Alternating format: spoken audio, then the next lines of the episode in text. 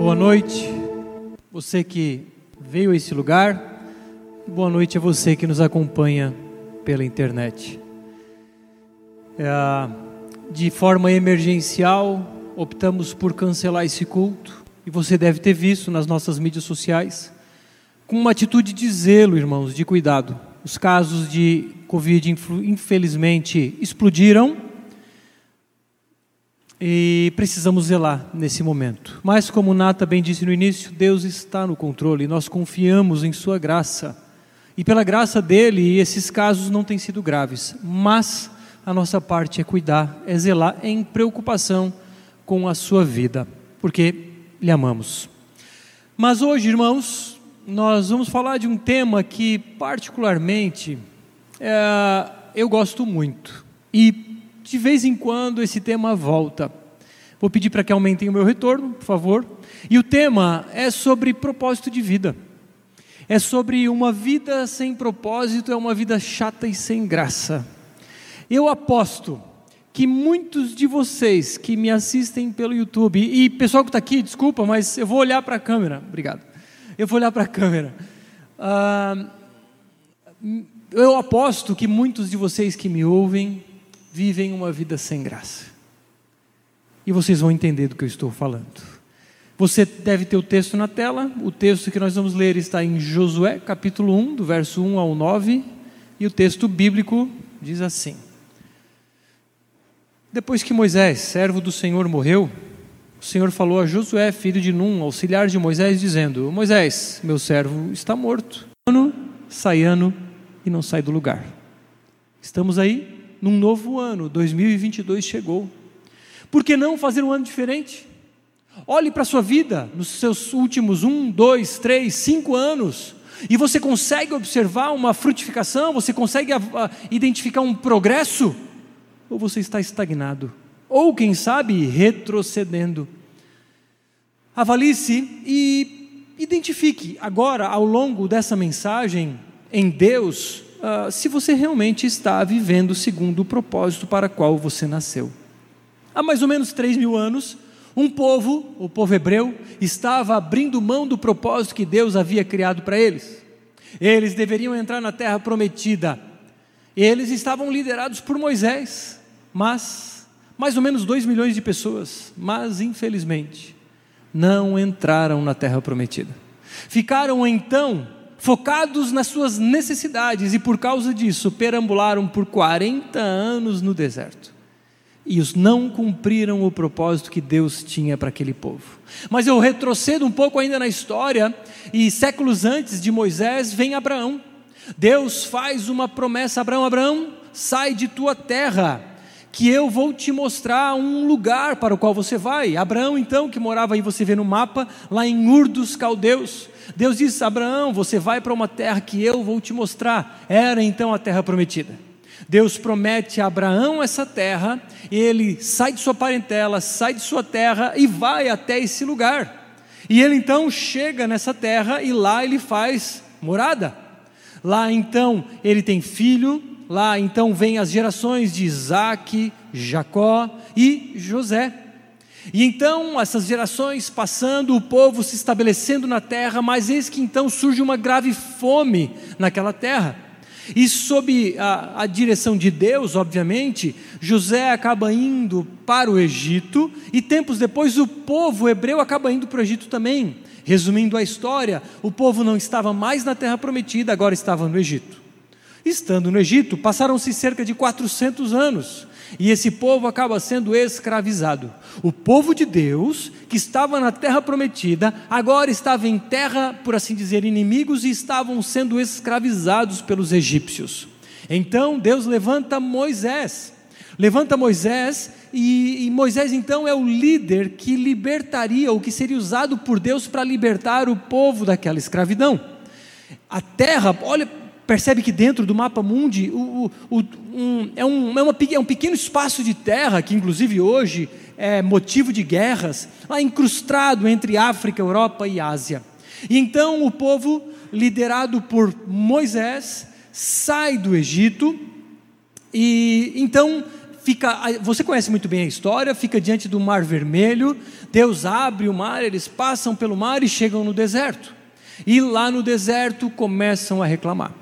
Deus então diz para Moisés separar 12 espias. Esses caras vão espiar a terra prometida. Chegando lá, dez desses dizem: não, é muito difícil, os inimigos são muito grandes, fortes, não tem como a gente entrar. Dois destes doze dizem: não, nós podemos entrar pelo poder de Deus. E esses eram Josué e Caleb. Mas o povo leva em consideração a opinião dos dez e eles acabam reclamando e acabam então ficando por 40 anos no deserto. O propósito de Deus era: vão e entrem na terra prometida, porque eu já lhes dei essa terra mas eles não confiaram no propósito que Deus tinha para eles, focando então nas suas próprias necessidades, não frutificaram, patinaram no deserto, não prosperaram e andaram em círculos numa, num, num espaço, numa distância que era para ser percorrida em alguns dias. Levaram 40 anos, porque de novo tiraram o foco dos planos de Deus, tiraram o foco daquilo que Deus tinha para eles e decidiram focar nas próprias necessidades. Mas e então o texto que eu li? Há uma nova geração, uma nova geração diante da terra, agora não mais liderados por Moisés, mas liderados por Josué. E essa nova geração estava então diante de um teste de fé. Será que eles passariam por esse teste? Será que eles então entenderiam a missão para a qual foram chamados? Ou será que continuariam a perambular no deserto? E a pergunta que eu faço também a você: você já entendeu que você está na missão de Deus na terra? Ou você segue com a sua missão paralela? E eu posso lhe garantir, porque a Bíblia nos garante, que se você continuar com a sua missão paralela, você vai viver uma vida infrutífera, uma vida sem graça, uma vida sem frutos, uma vida que patina, uma vida que anda em círculos num deserto espiritual. E o primeiro ponto dessa mensagem, então, é o seguinte: o nosso propósito de vida pessoal está dentro de um propósito maior. Versos 1 e 2. Depois que Moisés, servo do Senhor, morreu, o Senhor falou a Josué, filho de Num, auxiliar de Moisés, dizendo: Moisés, meu servo está morto. Prepare-se agora e passe esse Jordão, você e todo esse povo, e entre na terra que eu vou dar aos filhos de Israel.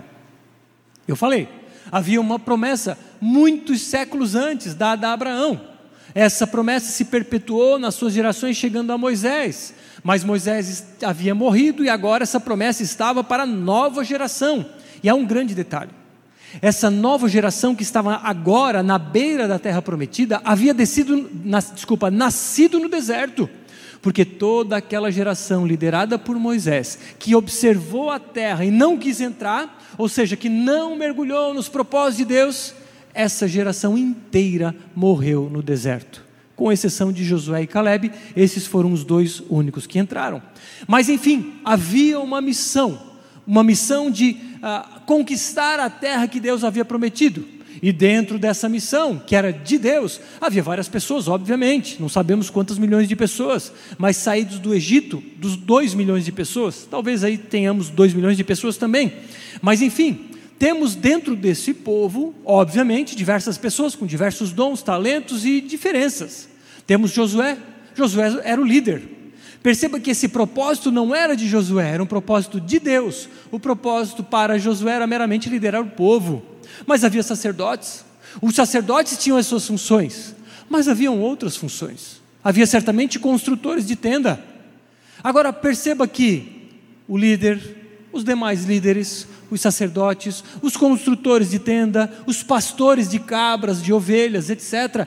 Cada um tinha uma função específica, mas todos estavam dentro de um propósito maior.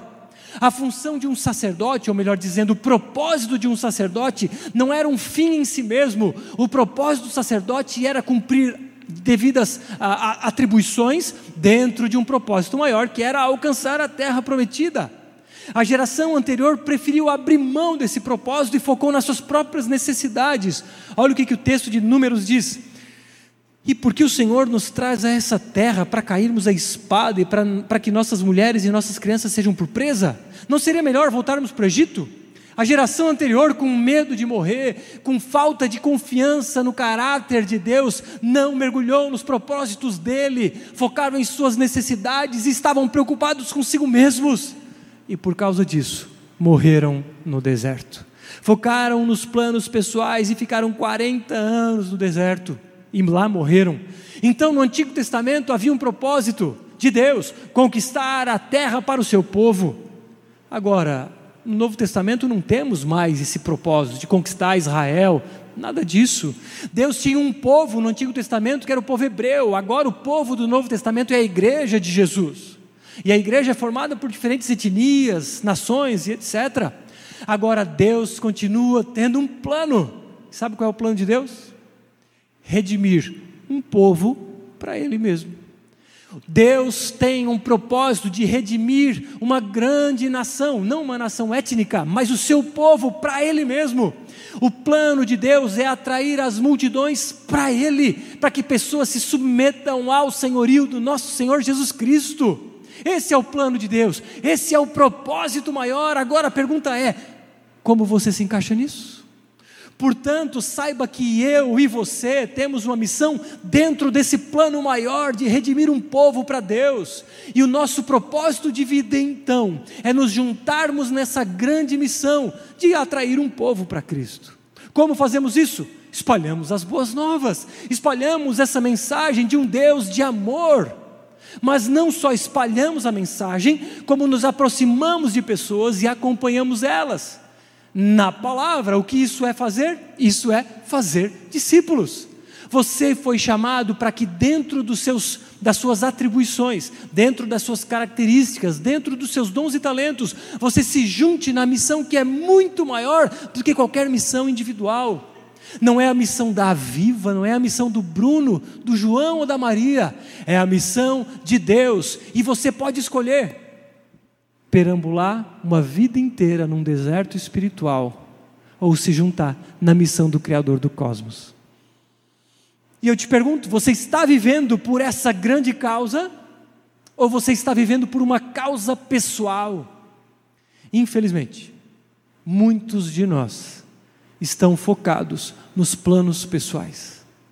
No plano de ganhar dinheiro, de comprar um carro novo, uma casa nova, de viajar, de fazer vestibular, profissão A ou B.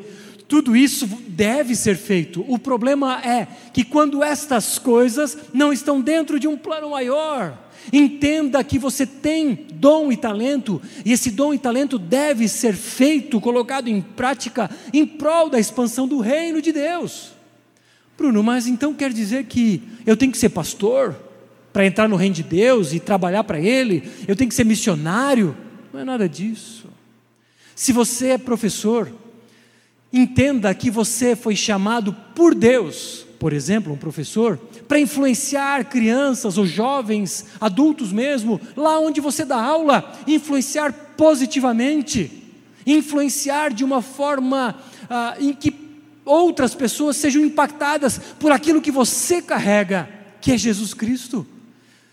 Se você, de repente, é advogado, saiba que a sua profissão deve ser feita para a glória de Deus. Como, Bruno? Você vai atender bem os seus clientes, você vai cobrar um preço justo, você vai fazer o máximo por eles, e mais, eventualmente você pode falar de Jesus para eles. Você vai fazer de tudo dentro da sua profissão para que Jesus seja conhecido e glorificado. Você pode ser um médico que trabalha para a expansão do reino de Deus ou qualquer profissional da área da saúde. Você pode atender os seus pacientes muito bem, tratá-los de forma humana. Um enfermeiro, um técnico de enfermagem que não está lá simplesmente cumprindo tabela dentro de hospital, mas está lá atendendo de forma prazerosa, amando o seu paciente e de alguma forma refletindo o caráter de Cristo na terra, dentro do hospital. Você é engenheiro, faça um projeto muito bem feito, cobre um preço justo, influencie as pessoas que trabalham contigo, enfim. Não importa a sua profissão, mas você precisa entender de uma vez por todas que Deus te deu esses dons e talentos, não para que você tenha um plano paralelo ao plano de Deus, o seu plano precisa estar debaixo do plano de Deus, porque só assim você vai frutificar. E quando falo frutificar, não falo sobre enriquecer.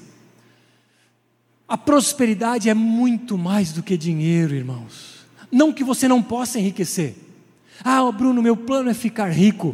Ok, mas tenha uma perspectiva de que esse dinheiro precisa ser usado para a glória de Deus. Portanto, de uma vez por todas, abra sua mente, abra o seu coração para entender que você faz parte de um propósito muito maior do que os seus planos. Tem feito planos egoístas, mesquinhos, individualistas. Muitos de vocês não entenderam que fazem parte de um plano muito maior, e vocês penam vocês andam em círculos, vocês andam num deserto espiritual, porque ainda não mergulharam, vocês estão patinando em diversas áreas da vida. E você pode dizer, Bruno, mas eu sou rico, mas eu tenho plena convicção de que falta algo no seu coração. Eu vivi isso e sempre repito essa história. Até os 32 anos de idade, eu vivi para a minha missão pessoal, para os meus sonhos, os meus planos mas o vazio estava aqui dentro. Conquistei muito além daquilo que eu imaginava conquistar. O vazio continuava aqui dentro. Agora, quando eu entendi para o que eu nasci, a satisfação invadiu a minha alma. A paz que excede o entendimento veio repousar no meu coração. E eu te pergunto: você vive uma vida alegre? Estamos voltando à rotina de trabalho. E eu te pergunto: você é feliz onde você está? Você está empolgado que amanhã é segunda-feira e talvez você vai voltar ao trabalho? Você entendeu então o que é prazer de verdade em fazer aquilo que Deus te chamou para fazer? Porque um alicate não vai servir para pintar uma parede. Por que, que você está infeliz e triste? Porque você não entendeu o propósito para o que você foi chamado. E entender isso é determinante para viver uma vida que flui, uma vida que progride, uma vida que, que realmente frutifica. E aí, que tal experimentar no ano de 2022 uma virada e uma mudança substancial aqui dentro? Infelizmente, vivemos em uma sociedade consumista que valoriza o sucesso profissional, e muitos de vocês, como eu vivi no passado, estava focado nesse sucesso profissional, deixando de lado a missão de Deus, focando na minha missão pessoal, focando em mim mesmo, nos meus prazeres, nos meus sonhos, nas, nas minhas necessidades, assim como o povo na geração de Moisés focou. Resultado? Perambularam no deserto. E você talvez esteja perambulando num deserto espiritual. Saiba que a missão, esse propósito é de Deus. Moisés foi um instrumento que, inclusive, pecou e Deus tirou ele da jogada. Moisés não entrou na terra prometida. Vem então Josué, o seu substituto. E aí então Josué entra. Agora, percebe que nós somos substituíveis? Deus tem uma missão e ele vai cumprir. Agora, você pode fazer parte dela ou ser meramente um espectador. Irmãos, todos os dias eu oro para que Deus derrame um avivamento na cidade de Criciúma e toda a região. Que tal se juntar a alguns daqui da igreja que têm orado por isso e com, um ânsia, com uma ânsia santa esperar para que Deus efetivamente derrame esse avivamento? E aí não ser um espectador, mas ser um participante ativo dessa missão. A missão não era individual, ela é sempre coletiva. O texto nos diz: prepare-se agora e passe desse Jordão, Josué, você e todo esse povo. A missão não era de Josué, era de Deus para todo o povo. A missão não é minha, a missão não é da Viva, a missão é de Deus para todos nós. E mais, a Viva não é a única igreja que está nessa missão, não. Existem inúmeras igrejas na cidade de Criciúma, região e até os confins da terra, que estão dentro da missão de Deus. E a missão de Deus então qual é? Resgatar um povo para Ele, resgatar o seu povo, e eu me encaixo nessa missão e você se encaixa nessa missão. Que tal parar de perambular? Que tal parar de correr atrás do próprio rabo, igual o meu cachorro faz às vezes? Que tal mergulhar na missão de Deus? Saiba que esse é o maior privilégio e o maior prazer que alguém pode ter. Entenda que férias nenhuma se comparam ao prazer que é mergulhar na missão de Deus. E essa missão, ela é garantia de sucesso. Verso 3 e 4. Todo lugar em que vocês puserem a planta do pé, eu darei a vocês, como prometi a Moisés. O território de vocês irá desde o deserto e o Líbano até o grande rio, o rio Eufrates, estendendo-se através de toda a terra dos heteus e até o mar grande na direção do poente do sol. Deus prometeu uma terra. E Deus é fiel às suas promessas. Então, em sua fidelidade e em sua soberania, o sucesso estava garantido. A promessa tinha sido feita a Abraão, perpetuada a Moisés, agora a Josué, e eles estavam prestes a iniciar o cumprimento dessa promessa. E Deus é a garantia de sucesso. E se eles tinham a garantia de que entrariam na terra, nós temos uma garantia também de que Deus vai chamar um povo para si e as ovelhas de Jesus ouvirão a voz de Cristo. É o que João diz em capítulo 6. Quando nós proclamamos as boas novas, as ovelhas de Jesus ouvem a voz do Mestre e seguem. Então, Ele, em Sua soberania, vai cumprir esse propósito, quer você queira ou não, quer você participe ou não. Você pode ficar de braços cruzados, só curtindo as nossas fotos no Instagram mas você pode mergulhar. E você está patinando porque não mergulhou. E não só a missão que é feita pela Aviva, mas qualquer outra igreja espalhada pelo mundo. Você pode ser um espectador ou um participante ativo. Agora saiba que você possivelmente falhou em projetos pessoais. Uma empresa que abriu, um vestibular que não passou, um emprego que você foi mandado embora, enfim diversas, diferentes formas de falhar. Saiba que essas falhas são oportunidades de Deus para você redirecionar o seu foco. Experimente em 2022 redirecionar o seu foco. Tire o olhar da sua missão pessoal e foque na missão de Deus. De que forma a sua profissão se encaixa nos planos que Deus tem para, um, para o seu povo. De que forma os seus dons e talentos se encaixam num plano maior que é o plano de Deus. Verso 5 diz assim: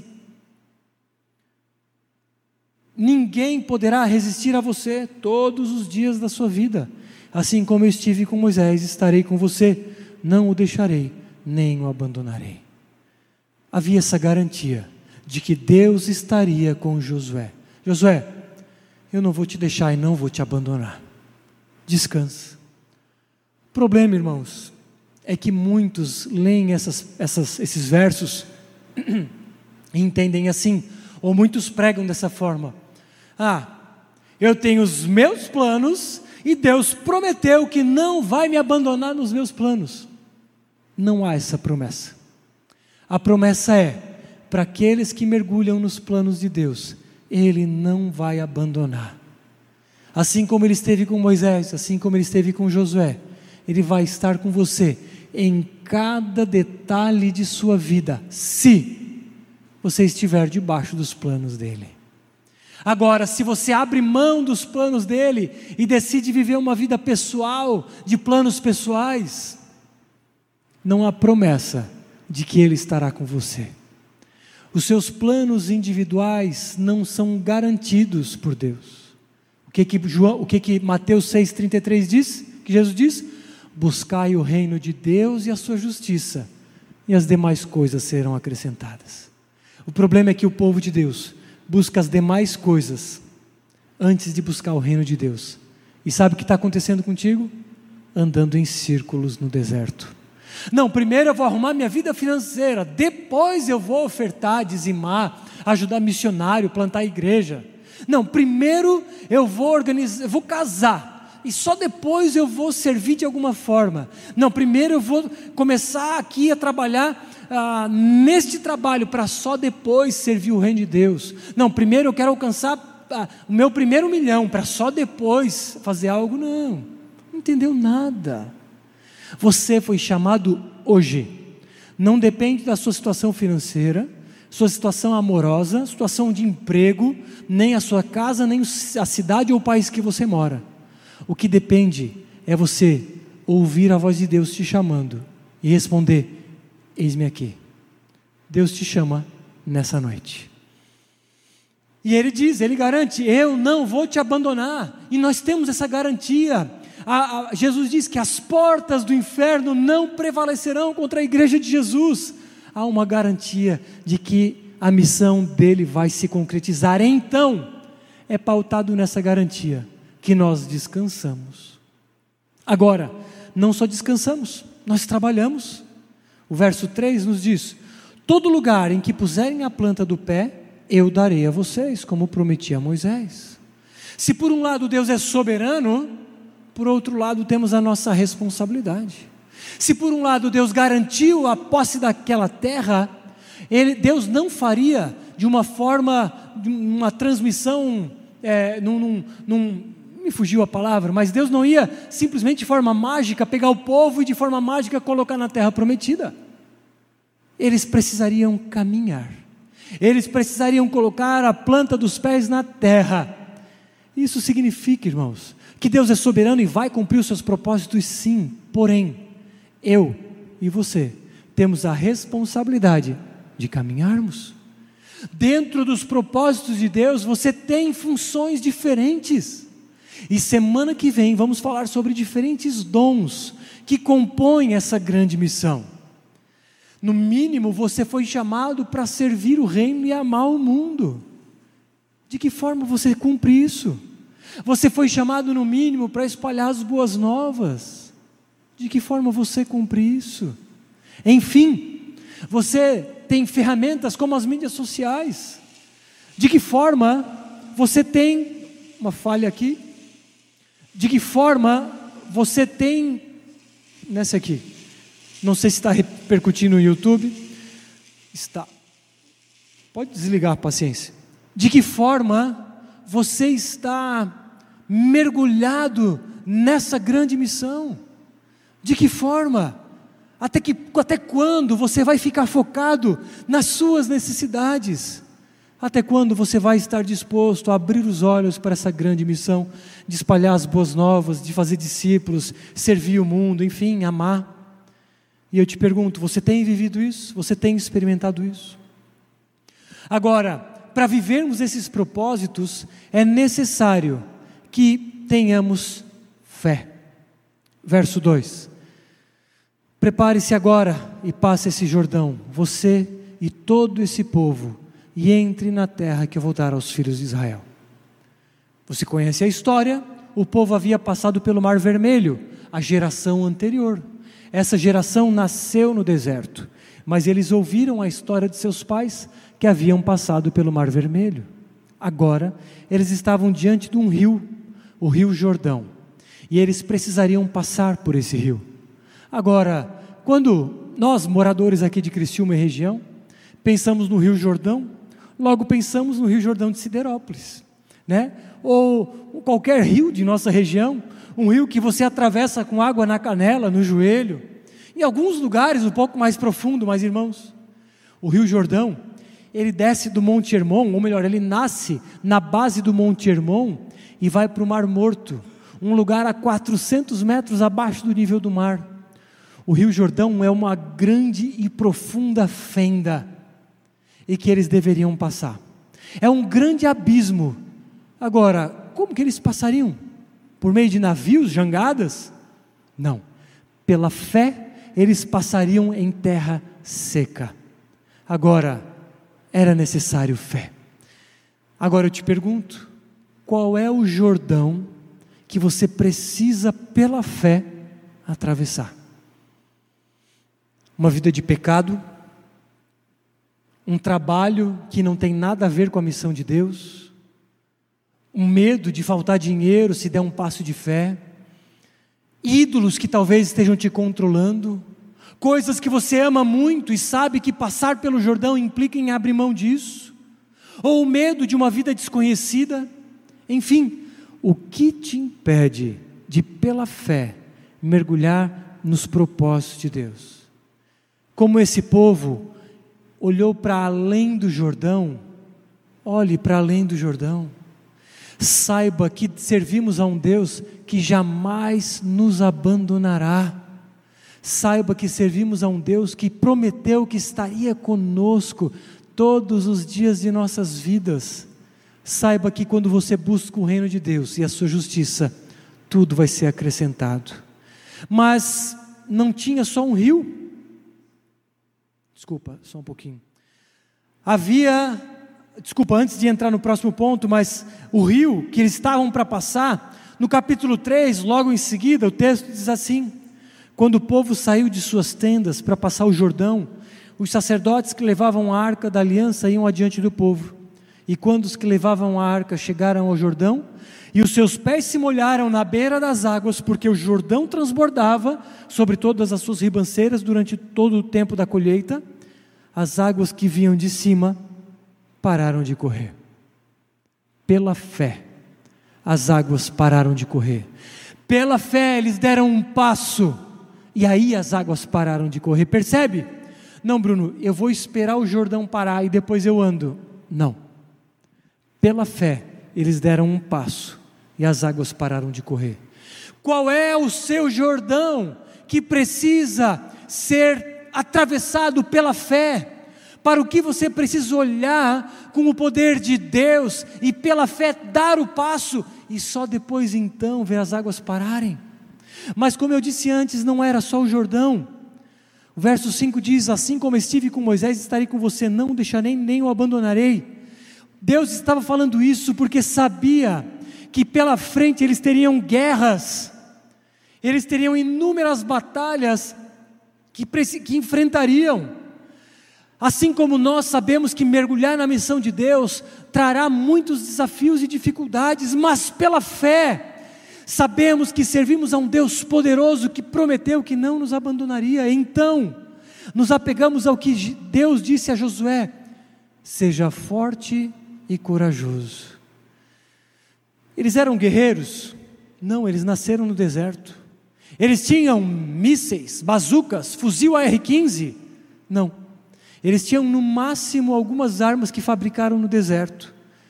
Mas eles não tinham uma confiança pessoal. Eles tinham uma confiança em Deus, porque sabiam que Deus batalharia por eles. Assim precisamos ser nós.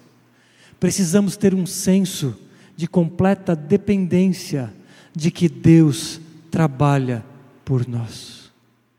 Não é nas minhas habilidades, tampouco nas tuas. Nós precisamos entender que é Deus que opera em nós e por meio de nós, apesar das nossas falhas. Como no fim do ano passado preguei, quando eu sou fraco, é que eu sou forte, porque o poder de Deus se aperfeiçoa na nossa fraqueza, o que Paulo diz aos Coríntios. O quinto ponto diz que devemos viver os propósitos de Deus à luz de Sua palavra. Verso 7. Então, somente seja forte e muito corajoso, para que você tenha o cuidado de fazer segundo toda a lei que o meu servo Moisés lhe ordenou. Não se desvie dela nem para a direita nem para a esquerda, para que seja bem sucedido por onde quer que você andar. Não cesse de falar do livro dessa lei, pelo contrário, medite nele dia e noite, para que você tenha o cuidado de fazer segundo tudo que nele está escrito. Então você prosperará e será bem-sucedido. Não foi isso que eu ordenei? Seja forte e corajoso, não tenha medo, nem fique assustado, porque o Senhor, o seu Deus, estará com você por onde quer que você andar. Irmãos, a conquista da terra prometida demandaria deles obediência. Agora, não que era uma contrapartida direta, não era pelo cumprir a lei que eles entrariam na terra, mas a terra havia sido garantia, garantida por graça. O cumprimento da lei de Deus era uma resposta, era uma expressão de amor. Agora então, saiba que viver os propósitos de Deus não é por barganha do tipo cumpre a lei e você vai prosperar mas é porque você já foi abençoado, então você cumpre a lei de Deus. A lei moral, resumida nos Dez Mandamentos. E você cumpre simplesmente porque você ama a Deus. Não para conquistar algo, mas em retribuição. Então, você medita na lei de noite, ela não aparta da sua boca, você fala dessa lei porque é maravilhosa. E então, você prospera em seus caminhos, porque Deus garantiu que quando vivemos em obediência, nós fluímos.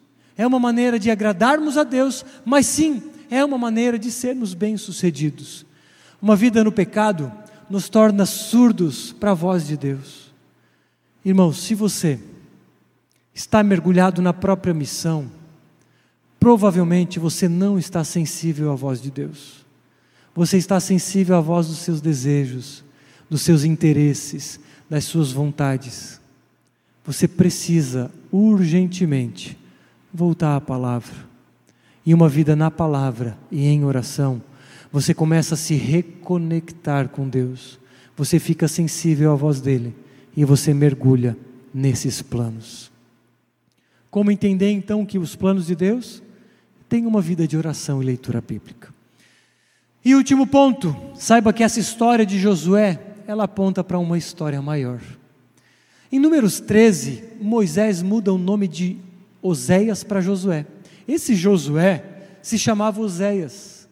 E para o povo hebreu, o significado de nome tinha muito, muito por trás do que, do que significava efetivamente. Oséias significava salvação. E Josué significava Deus é a salvação. O Senhor é a salvação. E saiba que Jesus é o mesmo nome Josué, Yeshua. É o mesmo nome. Então, vemos aqui claramente que a vida de Josué, que significa o Senhor é a salvação, apontava para Jesus. Vemos aqui claramente que a entrada na terra prometida apontava claramente para a entrada na terra prometida na eternidade, no descanso eterno. Isso significa, irmãos, que você mergulhar nos propósitos de Deus é você se prostrar diante de Jesus e é você, por meio dele, viver, ou melhor, ter uma garantia de uma vida eterna. E mais, quando você se submete ao senhorio de Cristo, hoje, você começa a experimentar um pouco da eternidade. Quando você vem a um culto, quando você participa da ceia, quando você está em comunhão com os irmãos, lendo a Bíblia, orando, ou servindo, você está experimentando uma antecipação da eternidade. Você que anda num deserto espiritual, em círculos, como um cachorro corre atrás do próprio rabo, você pode experimentar o maná que desce do céu na terra prometida. Você pode experimentar o que o maná, ou melhor, desculpa, o que essa terra mana leite e mel, você pode experimentar hoje. Basta mergulhar dentro dos propósitos de Deus. E concluo te perguntando: você já entendeu o sentido da sua vida? Ou a sua vida é sem graça? Você já se conectou aos propósitos de Deus? Você já se submeteu à missão dele? Você já entendeu de que forma que você se encaixa no plano de Deus? E lembra, o plano de Deus é redimir um povo para si. Você tem uma missão a cumprir. E enquanto você não mergulhar nessa missão, a sua vida vai ser uma, uma vida sem graça. Diante disso, te convido a intencionalmente se encaixar nessa missão. Saiba que você precisa de fé. Saiba que você precisa mergulhar na palavra.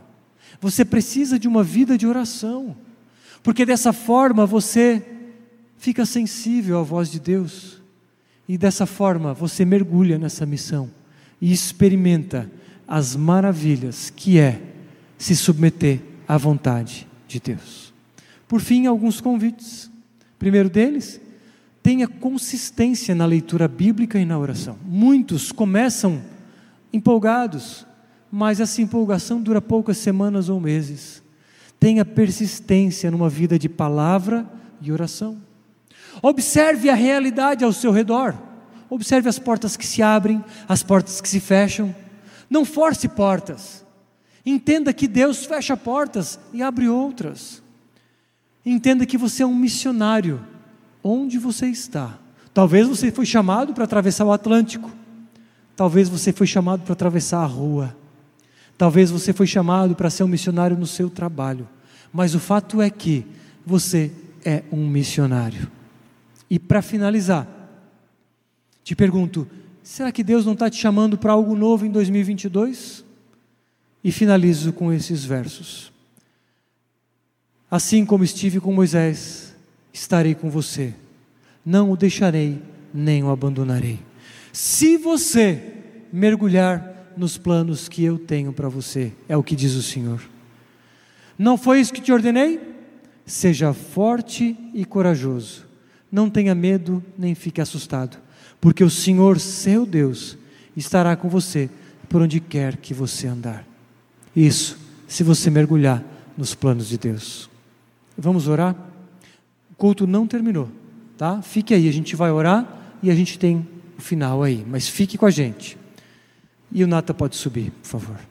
Senhor, obrigado pela tua palavra que nos constrange e nos chama pela fé mergulharmos na tua missão. Obrigado porque ao mesmo tempo que é um grande privilégio, é um grande prazer Sabemos que ser teu discípulo implica negarmos a nós mesmos, tomarmos a nossa cruz e te seguir, sim, mas sabemos que essa vida de, de, de abrir mão dos nossos sonhos pessoais é uma vida de prazeres, é uma vida onde encontramos os maiores prazeres que a terra há de nos proporcionar. Obrigado, porque o Senhor nos chamou para fazer parte dessa grande missão e te pedimos então que cada um que ouve essa mensagem realmente responda como Isaías respondeu, como Pedro e tantos outros responderam: Eis-me aqui, Senhor, envia-me a mim. É o que nós te pedimos, crendo que o Senhor fará no poder do Espírito Santo, não pela nossa força, mas pelo agir de Deus em nossas vidas. Em nome de Jesus. Amém.